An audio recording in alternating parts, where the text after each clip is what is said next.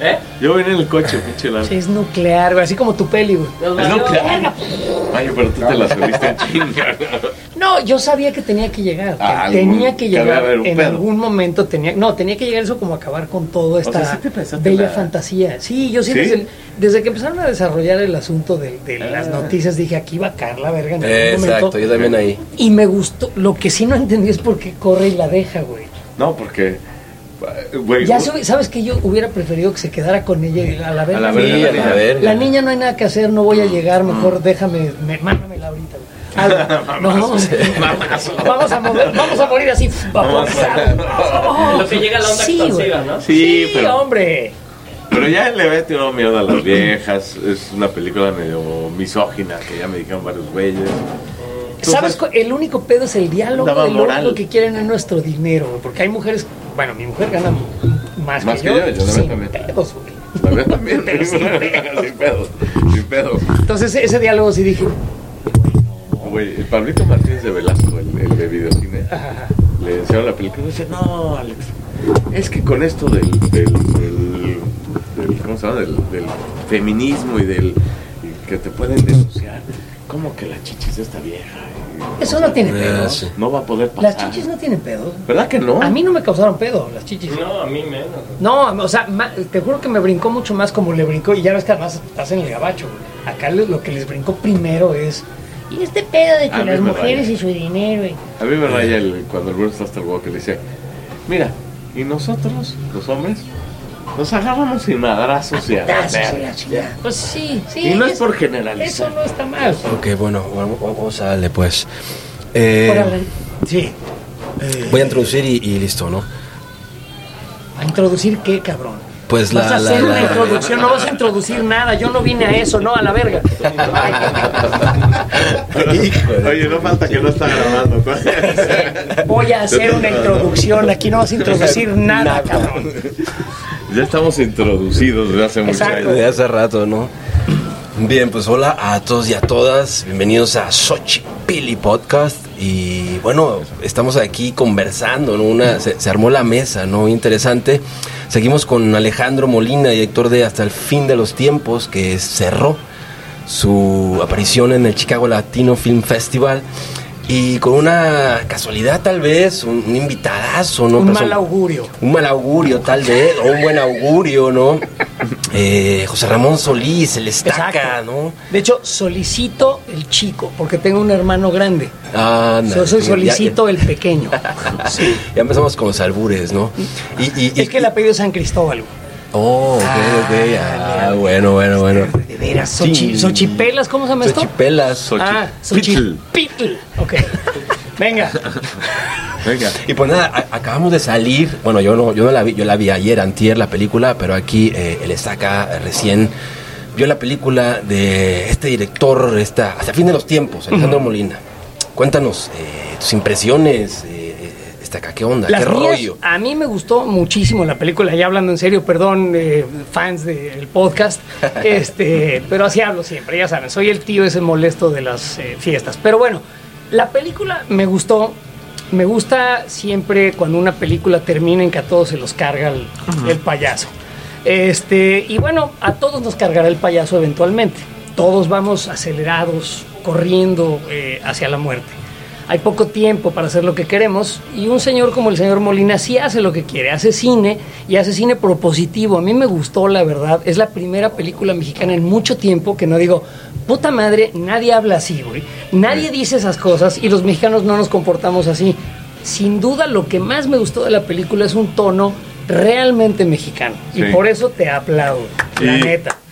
Y tengo que Sí, darle sí, sí. mucha. Perdón que me meto ahorita. No, dale, dale. Pero le voy a dar mucho honor o valor a, a mi productor. Claro. Que es un fan de la de Lalo, Cine Lalo, Canal. claro, Y claro. de las películas de. mm, Dinos, del Caballo Rojas, del Pedro. De, de- Sayas, del Caballo, Caballo, sí. Del Weber. y. Estamos pensando hacer algo a futuro. Así. En esa Hay onda, onda. proyectos, Es ¿no? la que viene. Wow. Sí, claro.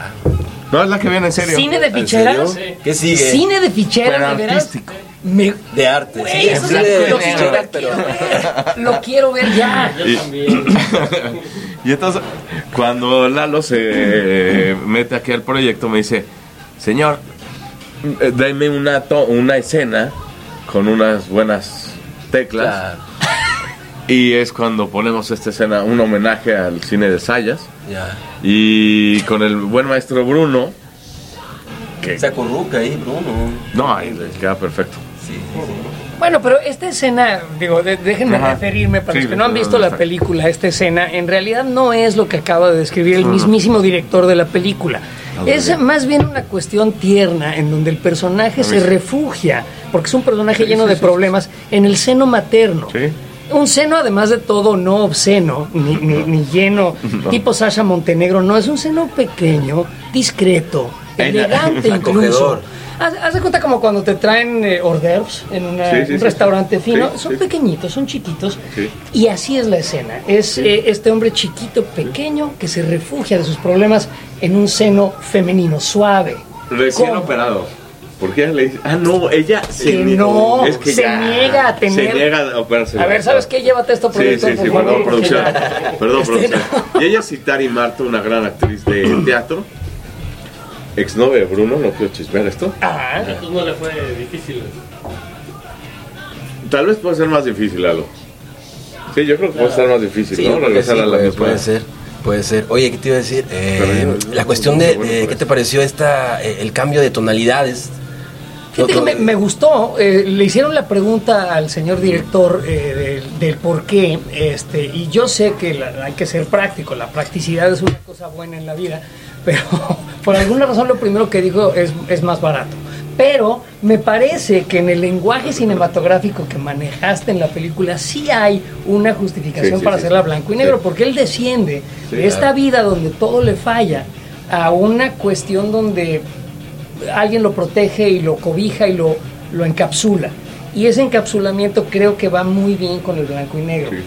Y la película regresa después a otra tonalidad, a otros colores, cuando él resurge. No por contarles la película entera, pero lo primero que se le ocurre al señor es decir, es que es mucho más barato, la neta. güey". No, pero bueno. salió un espectador que salió de ver la película me dijo que le, que le funcionó muy bien el blanco y negro porque entonces te- eh, la, la, la visión se queda en los personajes. No te desvías en, en el Ya, cuadro. ok. Y entonces le le- a él, él le gustó y es algo que, que creo que Sí, funciona en la película. ¿Sabes a mí que me pareció interesante de hacer blanco y negro la Ciudad de México? Yo que soy chilango, este, yo que soy de la Ciudad de México, la extraño, me encanta, la quiero, pero como que no la quiero ver. Y en una película me, me remite, ah, mira, ahí está la trapalería donde paso yo. Entonces, hacerla blanco y negro me la, me la vela de alguna manera. Sí. Suena feo, me la vela, pero sí me la vela de alguna manera, me la, me la tamiza, me la suaviza. Atomiza. Eh, me la atomiza si tú bueno y hay una parte atómica de la película que no deben de perderse pero sí de alguna manera me saca de la cotidianidad de, de lo que es para mí la Ciudad de México y me centra más en los personajes sin duda Sí, yo creo que. y en lo que una- está sucediendo con ellos y es una película de personajes. sí Sí. sin duda No hay más. Sí, fíjate, y, y comentábamos hace un momento, eh, José Ramón. Eh, la cuestión de, de la propuesta que hace Alejandro a partir de, de poner el arte como una manera terapéutica. No vemos al, al protagonista Sí. que entra a una especie de hostal artístico y, y empieza como este proceso, ¿no? Ajá. Y, pero es un proceso acompañado por la cuestión del arte, ¿no? El asunto aquí te pregunto, eh, tú que estás en el ambiente artístico también, eh, ¿cómo consideras esta cuestión? artístico me encanta güey. Sí. lo que yo hago no es arte es una puta salvaje Bueno, pero conoce. arte, lo conoce. ajá pero perdón Sí, el asunto eh, es que si consideras también que, que hay un proceso terapéutico en, en- en el ejercicio del arte, ¿no? ¿Cómo- cómo Sin ves? duda, sin duda. Yo, yo eh, por ejemplo, necesito mi música. Y cuando digo mi música es interpretarla, tocar instrumentos. Eh, durante mucho tiempo toqué instrumentos de cuerdas. Ahorita estoy aprendiendo a tocar un poquito el piano, estoy aprendiendo teoría musical. Yo creo que el arte es fundamental en nuestras vidas porque nos despega, nos, nos libera de lo cotidiano. Si tú vas a un museo y te paras frente a una pintura, la que tú quieras, la que te guste, eh, y realmente le das el tiempo y la oportunidad de llevarte a lo que sea que esté representando esa escultura, pintura, eh, concierto de música, lo que tú quieras, te separa un poquito de la terrible realidad de que te está llevando la chingada minuto por minuto. Y lo estoy diciendo muy en serio. ¿eh? No, claro. O sea, el, el tiempo es, eh, de los recursos que tenemos a la mano, es el, el- el que más apremia. El tiempo es finito y nadie garantiza el mañana. Entonces, el arte te separa un poquito de, de tu eh, inevitable mortalidad. El arte es muy importante. Sí, digo que eh, muy importante también confirmaba Alejandro, ¿no? Y, y el uso de la literatura, de la poesía también, ¿no? Eh, Con Baudelaire, los haikus y demás, ¿no? Entonces, pues nada, Alejandro. Eso como que para mí no, no por ponerme sangrón ni nada, me ayudaba para, como te dije, para que la chava, la chiqui, la Carlita, fuera como la occidental y andar en las flores del mal y la chica. Y el, y el otro que está ya muy perdido, se clava en los haikus. No, no quiero echarle más este palomas al haiku que a lo, que a lo anterior. otra, ¿no? Al simbolismo, claro. Pero creo que sí, de, de viejitos cae bien de repente ponerse un poco espirituales, no tanto porque si no, Fíjate que a mí el- el- no la- aburrir. el- los haikus, yo sentí, corrígeme si estoy mal, los Sí, no. haikus siento que te pitorreaste un poquito, porque él, los empieza a leer en pitorriza, llega hasta el huevo de pedo Sí, sí, sí. y empieza a leerlos y dice, "Puta, ¿qué mamada es esta? Y, y- y a lo largo de la película va encontrándole sentido. A lo que le va pasando. Busquen si ustedes no han leído eh, haikus, Haikus. y léanlos y son muy económicos, son autocontenidos, tres, son, ideas chiquitas, o es como un cuadrito chiquito, ¿no? A lo mejor es una mujer en un plato de sopa, punto. Sí. Pero algo te dice, y regresando a la pregunta esta del arte, los haikus, yo siento que al principio los agarran a Sí, sí, sí. pitorrisa Sí, sí, sí. y después cobran un sentido más importante y al final de la película cobran un gran Muy sentido un gran sentido. Porque es una cosa muy rápida que sucede que yo la verdad la espe- esperaba, estaba esperando Sí, a qué sí. hora les cae doblada, güey. Sí, sí, sí. Y es muy satisfactorio que sí les cae doblada. Este, es una expresión muy mexicana, pero doblada y con chicotazo es el final. Es cuando... Y en hongo. Sí, o sea, finalmente la vida te hace en los dientes. Sí, es muy bonito. Ahí tengo que referirme, tú que tienes un programa de literatura y eso. Eh, Lao Tse y Marco Aurelio son libros de, de cabecera. Claro. Y entonces la idea es levantar de repente, abrir la hoja que fuera y leer el, el haiku o el párrafo de Marco Aurelio sobre quién es el papá o tu mamá significa tal, y Lao Tse, el camino de la vida y no sé qué. Y entonces era un poquito a un buen personaje alcoholizado, dejado por su esposa, que de repente se topa con esto en, en la cama, lo lee y va cobrando sentido, que, es, que esa era la idea. Sí, sí, sí. Mientras tanto tenemos al intelectual joven, aquí en las flores del mal, Sí, y que claro, este francés, aparte. francés. Y de eso va, que, y, y- y tiene que ver con la película, porque creo que yo sí siento un poco ese, esa, esa idea de que de repente las cosas te aparecen Ya. porque te tienen que aparecer. Y digo, son- sonaré medio místico, espiritual. No, no, no, me parece que Pero- la, la, la, Sí, la- me gusta. La, la- la película tiene, tiene ese, también ese matiz, ¿no? Que, que toca ciertos rasgos espirituales y, o, o intenta, ¿no? Introducir Sí, sí, ese sí. mundo. Sí. Le comentaba a Alejandro que a mí me ha gustado la película y me, me ha parecido un tanto juvenil, ¿no? Incluso por, por- digo, aunque toca temáticas, cuestiones de divorcio y demás, me, me parecía juvenil en el sentido de que es una historia eh, que se sigue muy bien, ¿no? Eh, que es llevadera y demás, y tiene sus, sus, sus guiños, ¿no? Eh, esta cuestión que decías tú del lenguaje, que, que me parece que en la cuestión del guion es- está acertado, ¿no? Que, que das el lenguaje que se usa, ¿no? No, no, no pones, no sobreactúas de alguna forma, a- no haces sobreactuar en, en el diálogo a, a los actores, ¿no? En ese sentido. Y pues nada. Pues el buen Bruno eh, era como entrar en tono. La película tenía que entrar en tono rápido. Porque si- y, y- y también te voy, a, te voy a decir algo. Puede ser que cuando se presente la película a muchos les disguste el tono o no entiendan el tono. Eh, Para mí es una comedia en drama Mm. y de divertirnos de lo que vivimos. ¿No? No sé. Yo te diría y, te, y aplaudiría el, el- el tono, una vez más, porque no es una comedia romántica de estas que se hicieron 20 mil, basada en La Condesa, donde se habla como nadie habla. este, de este nuevo cine mexicano o cine mexicano reciente que dices, esto no me lo creo porque nadie hace eso. Eh, y es una cosa como de autosatisfacción total y los personajes todos están ensimismados. Esta película eh, a mí me gusta porque sí les creí, creí la historia, está pasando algo que pues puede pasar, o sea, a todo el mundo se le puede acabar la chamba, el matrimonio, Sí, se sí. te puede llevar la chingada muy fácil, o sea, hay muy poquito entre tú y un fracaso absoluto. Y sí me gusta lo que lograste con, con el tono, porque sí les creí. No me pasó lo que me pasaba muchísimo con películas mexicanas, que Sí. a la media hora dices, puta, estos güeyes no les creo nada, es más, me cagan todos, los quiero matar, ¿y dónde está el director para romperle la mano? De veras. Entonces, en serio. Sí, este La neta. ¿Dónde está ¿Cuántos quién- años quién tiene? dirigió esta mamada? ¿Cuántos no? años tiene? Me gustó. Y bueno, eh, dicho sea de paso, que al señor lo conocí hoy.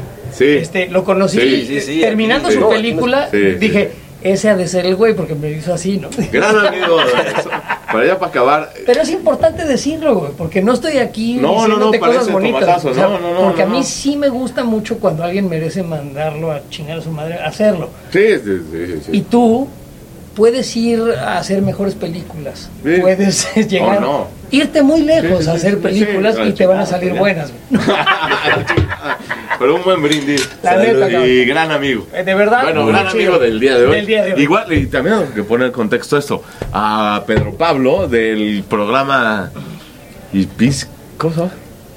Tu A ver, a ver, a ver, ¿no te acuerdas? El podcast. Xochipilli. Xochipilli. Lo conocí antier. Antier- sí, no, tú has ido aquí, este, hemos conectado aquí eh, recientemente, ¿no? ¿Nunca, ¿Nunca te han sugerido hacer esto en inglés y que se llame Xochipilli Me? Oh, buena No, sugerencia. Xochis- Xochis, Xochipilli. please me. Xochis, Xochis, please me, please. Me. Sí, blow me something. Algo. Pero la verdad a mí lo que me gusta de toda esta plática, aparte de, de compartirles la película eh, que realmente deben de ver, es que los mexicanos nos encontramos en donde sea y Sí, rápidamente decimos Conectados. a huevo, A güey. Y, y la onda es echar eh, mano y decir, a Sí. ver, vengan, consuman, vean. Sí. Y échenle una, ahora sí que fúmense un, un toquecito así chiquito de lo que hizo el Chiquito. señor, un toquecito de Xochipilmi, Claro. este, y si quieren fumarse algo más grande, ya saben, aquí les tengo un puro de 6 torres. Ahí yo no. El de Campeche. Yo no juego. Sí, sí, sí, no el que no echa humo, echa a mí me alburea mi hijo de nueve años. No me digas, lo debo de conocer, es un talento. Yo me quedo así, soy muy lento para eso. Se pero- llama esgrima verbal, olvídate los haikus. No, el albur puro- mexicano es una chingonería. Xochipilma ya. So- listo, eh, te agradecemos, No, a- pero bueno, te, te- te no, no, no. agradecemos No, perdón, Alejandro, te agradecemos. Estaca y, Gracias. y Todo gracias por el tiempo, Gracias, por, por echarnos la mano. No, gracias a ti. Y pues nada, ahí tienen este, esta conversación con el editor Alejandro Molina y el Estaca, Muy directo bien. desde Bien. México. Gracias, de verdad. Vale. Un gusto, esto fue productor. Xochipilli Me encanta Podcast. terminar cualquier cosa con Chao. ahí tienen. Lo voy a hacer la próxima vez que tenga sexo. Bueno, ahí tienen. y te levantas y te.